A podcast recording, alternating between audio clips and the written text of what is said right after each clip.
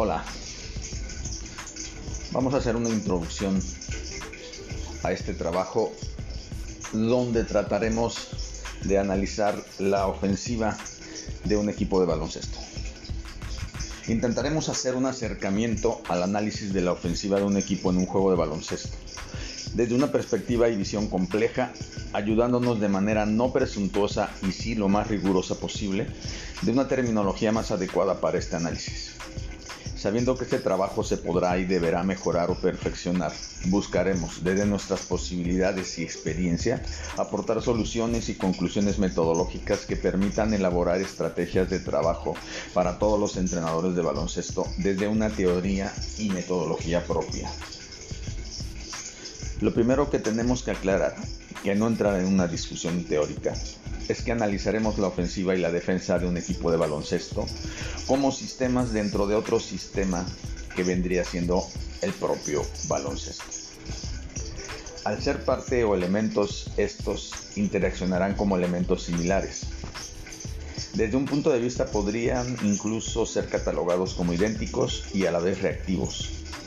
Y también lo harán, también interaccionarán con otros elementos de diferente carácter.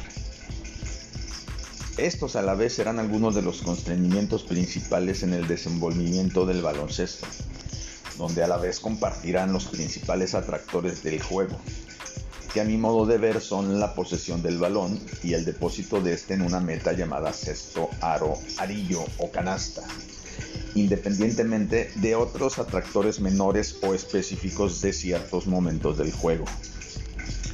En el sistema llamado ofensiva del equipo, tenemos cinco elementos en un espacio máximo delimitado reglamentariamente.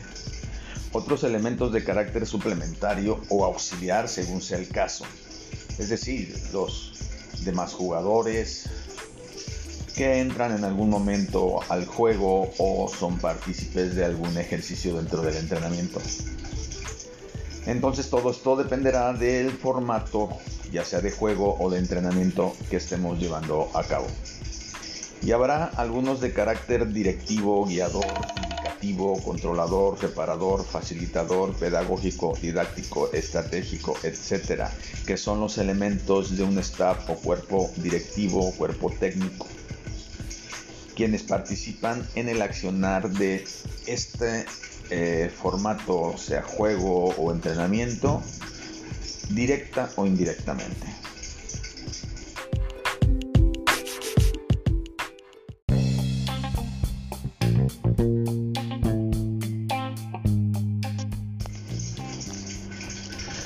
Hay que distinguir el espacio de estados de una ofensiva dentro de un juego y competición de aquel que tiene que ver con la preparación y entrenamiento del equipo para el desarrollo y mejora del mismo dentro de aquellos, es decir, la mejora y desarrollo del equipo dentro de un juego o una competición.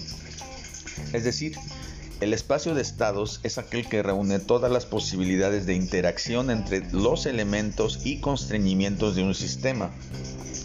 Si tomamos como sistema la ofensiva de un equipo, las relaciones sinergéticas de los elementos de este y los constreñimientos de tipo antagónico que opone el equipo contrario, además de los diferentes constreñimientos de tipo ambiental, interno y de la propia tarea, se generará, si bien de manera abstracta, un espacio de estados que puede tener una representación geométrica.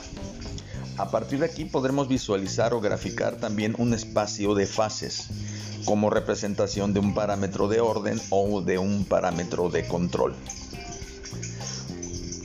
Todos los posibles parámetros de orden están contenidos en un espacio de estados, incluyendo la autoorganización del sistema y sus grados de libertad.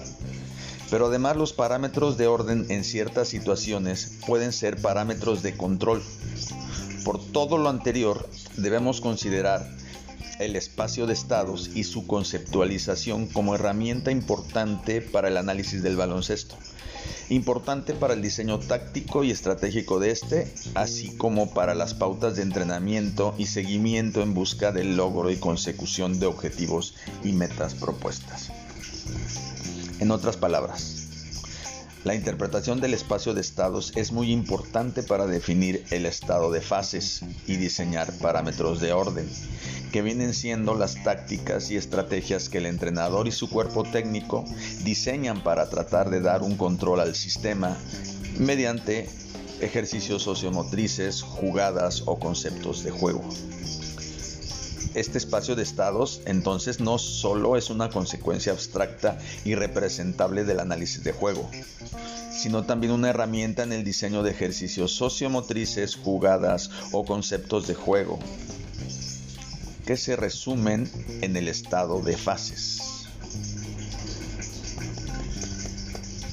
Por tanto, el espacio de fases se encuentra contenido en el espacio de estados y como dijimos anteriormente, es la representación de una visión global y táctica que resumimos en un parámetro de orden y que mediante los constreñimientos de este se define un parámetro de control que nos permite eficientar la preparación del equipo y por tanto aspirar a mejorar el rendimiento, asimilar experiencias y aprender a jugar.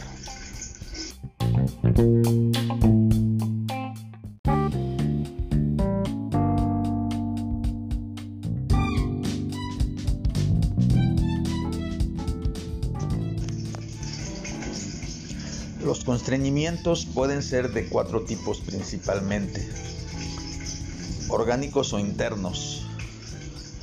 Estos son de tipo condicional, emotivo, volitivo, coordinativo, cognitivo, fisiológico, etc. Existen también los de tipo estructural o externo, que tienen que ver con los relojes, el delimitado de la cancha, los tableros y arillos, los opositores, el reglamento, etc. Los hay de tipo ambiental, que se refiere al entorno, como puede ser el clima, la luz, el público, de tipo social, familiar, ético, etc. Y los constreñimientos de la tarea o específicos y que tienen que ver básicamente con las indicaciones del entrenador de tipo táctico, estratégico, de preparación o entrenamiento, referente a los retos o presiones que esto conlleva, etc. Con las implicaciones propias de las tareas como la delimitación espacial y o temporal, además de las implicaciones reglamentarias, normativas, éticas y de seguridad, entre otras. Las combinaciones de estos cuatro tipos de constreñimientos pueden generar otros tipos más o pueden combinarse como parámetros de control, de tal forma que permitan integrar y diseñar secuencias de entrenamiento, así como aumentar la dificultad o el nivel de este y crear situaciones apegadas a la naturaleza del juego, lo que llamaríamos situaciones simuladoras generales o preferenciales. Debemos considerar también que los constreñimientos condicionan los grados de libertad naturales, biológicos, espaciales y temporales, individuales y colectivos del sistema. Es decir, cada uno de los jugadores tienen grados de libertad que pueden estar constreñidos por alguno de los cuatro tipos que anteriormente eh, mencionamos. Estos grados de libertad naturales se refieren al aspecto biológico, espacial y temporal. Y pueden ser individuales, pero también colectivos. Los grados de libertad refieren a los ángulos que el cuerpo anatómica y biomecánicamente, así como informacionalmente, pueden realizar en combinación con tareas específicas propias, en este caso del baloncesto, tanto de manera individual como dentro de sinergias colectivas, entre 2, 3, 4 y 5 jugadores o más en casos especiales de entrenamiento, o hablando de líneas de comunicación de mando motivacionales o significativas que emergen en ciertas situaciones del entrenamiento o el juego. Los grados de libertad pueden ser acotados o liberados y potenciados.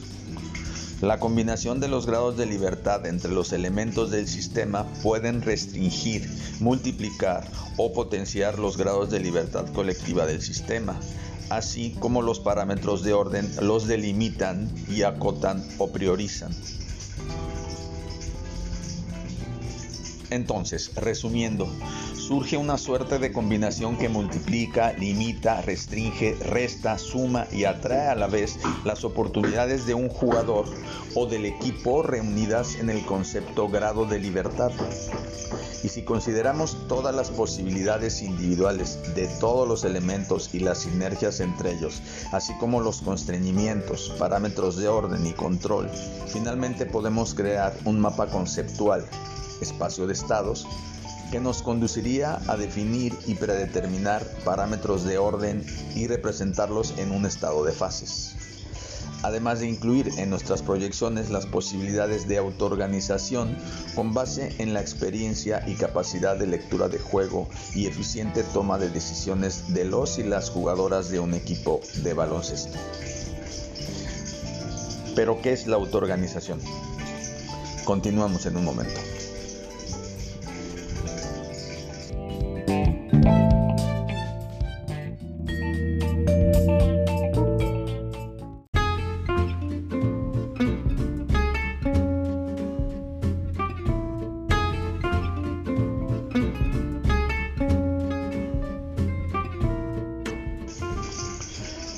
Autoorganización?